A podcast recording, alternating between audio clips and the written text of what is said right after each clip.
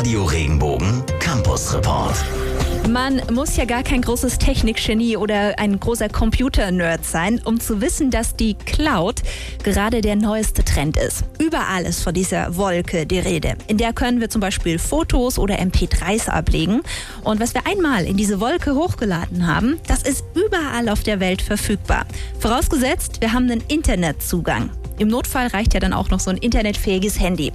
Das sogenannte Cloud Computing ist aber noch viel mehr. Es ist der Beginn eines neuen Zeitalters in der IT-Branche. Es geht darum, dass man im ganz allgemeinen IT-Dienstleistungen ins Internet verlagert. Es ist auch so, dass man durchaus auch Rechnerleistung aus dem Internet beziehen kann. Also es ist nicht mehr nötig, unter Umständen einen großen Server oder einen Rechner zu Hause aufzustellen. Es reicht dann in der Regel ein webbasiertes Endgerät. Das würde dann ausreichen, um all diese Dienstleistungen und Softwareprodukte in Anspruch zu nehmen. Dr. Marcel Kunz Kunze vom Steinbuch Center for Computing des Karlsruher Instituts für Technologie ist überzeugt, das Cloud Computing wird eine mittlere Revolution für die Computerbranche auslösen. So gut wie alles, was man braucht, lässt sich künftig aus der Wolke beziehen. Man kann fast sagen, dass man eine Art Superhelden-Mutanten-Gen bekommt. Als normaler Gründer eines Start-up kann man sich die IT-Dienstleistungen besorgen, die zum Beispiel sonst nur ganz großen Unternehmen zur Verfügung stehen. Auch Kleinst Kleinstunternehmen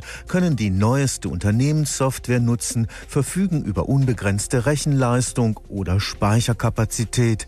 Alles kommt aus der Wolke und wird je nach Bedarf abgerechnet. Das ist ein bisschen eine andere Situation, als wir es in der klassischen IT-Landschaft sehen. Dort ist es ja so, wenn ich ein Rechenzentrum baue, dann habe ich jede Menge Fixkosten. Also man muss ja die Geräte beschaffen, man muss sie abschreiben, man muss sie betreiben. Die Energie ist heutzutage ein großer Kostenfaktor. Man muss sich auf den schlimmsten Fall einrichten. 17 Milliarden Umsatz soll die Wolke bis 2016 bringen.